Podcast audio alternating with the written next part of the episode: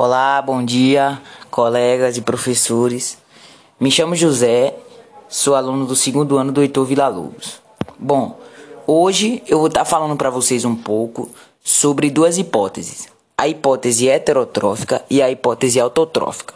Bom, nesse pequeno resumo que eu vou estar falando para vocês, eu vou evidenciar as principais coisas: é, teoria, é, o que consiste, quais as características, qual a diferença de uma para outra. Bom, a hipótese autotrófica, ela consiste em defender que os primeiros seres vivos, viventes do nosso planeta, eles produziam o próprio alimento, ou seja, eles conseguiam se manter, eles conseguiam fazer seu próprio alimento. E já a hipótese da heterotrófica consiste em dizer que, é, na teoria, que os primeiros seres vivos, eles não conseguiam, eles eram incapazes de produzir seu próprio alimento. Ou seja, eles buscavam, eles não conseguiam se manter por ele mesmo. Até aí, ok. Já expliquei é, qual a teoria de uma para outra. Bom, uma, da, uma das principais características da hipótese autotrófica é dizer que é, um ser vivo ele vivia em um ambiente completamente hostil, é, sendo, ele, sendo ele capaz de retirar do ambiente sua energia necessária para a produção de matéria orgânica de que precisava.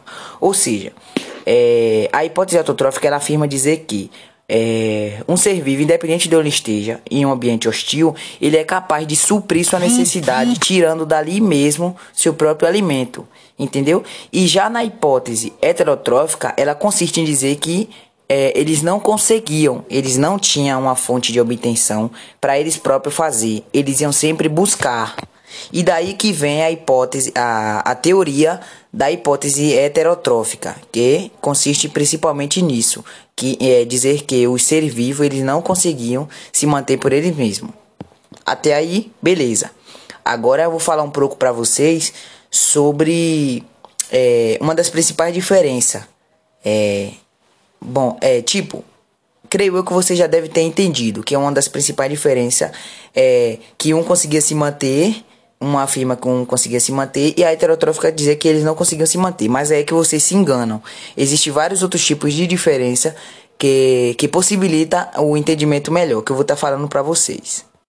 Bom, uma dessas características é dizer que a hipótese autotrófica ela é menos aceita pela ciência, justamente por conta da sua teoria, que consiste em dizer que é, os primeiros seres vivos eles conseguiam produzir seu alimento. Ou seja, é, a hipótese heterotrófica é mais aceita na ciência. Por quê? Porque a hipótese heterotrófica ela consiste em dizer que é, os seres vivos eles saíam para buscar sua fonte de alimento. E realmente, se você for parar para pensar, é, realmente, logo quando os primeiros seres vivos eles surgiram, era assim, eles não tinham uma fonte para fazer, como vamos se parar para pensar como hoje em dia. Eles teriam que sair para buscar. E por isso a hipótese heterotrófica é a mais aceita na ciência, justamente por, por causa disso.